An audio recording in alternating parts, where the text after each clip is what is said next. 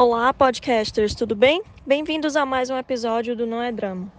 Então, pessoal, hoje eu queria conversar com vocês sobre aquela máxima de sempre pensar positivo e que pensar positivo é, já é meio caminho andado, que isso já resolve metade dos nossos problemas. Lógico que ter fé, ou enfim, acreditar que algo vai dar certo é sempre bom.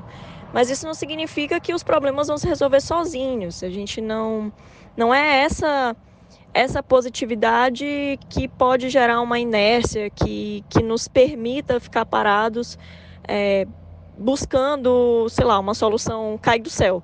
Né? Isso não existe. Então, na, na vida real, no fora do conto de fadas, na, na vida que a gente vive, no nosso cotidiano mesmo, a gente tem que ser bem consciente de que precisamos fazer por onde.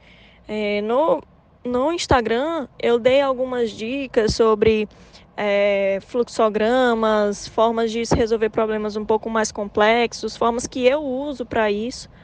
Mas, é, inclusive, existem muitos estudos, eu posso depois citar alguns para vocês lá no Instagram.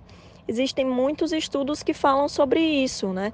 Que saber saber de algo, tomar conhecimento de algo, ou simplesmente pensar positivo sobre alguma coisa, não é metade do caminho.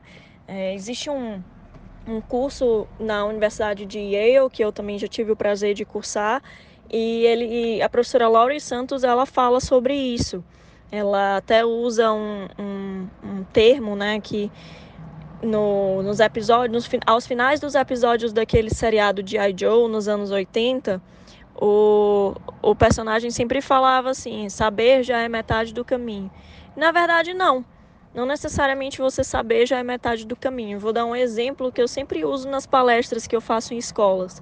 É, você sabe que você está com notas baixas, mas só saber vai aumentar suas notas ou você precisa estudar, você precisa agir para aumentar suas notas? Então, é, eu acho que é um exemplo bem claro de que só saber ou só pensar positivo, é, pensar minhas notas vão melhorar, minhas notas vão melhorar, e não fazer por onde, não estudar, não buscar é, soluções, é, também não, não funciona.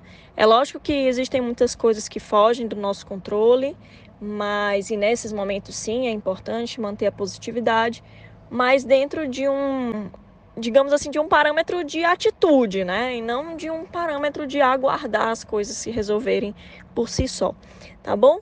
Então, deixem a opinião de vocês, comentem lá no Instagram o que vocês acharam do podcast, do episódio, deixem sugestões de mais temas e eu espero vocês. Até a próxima. Tchau, tchau.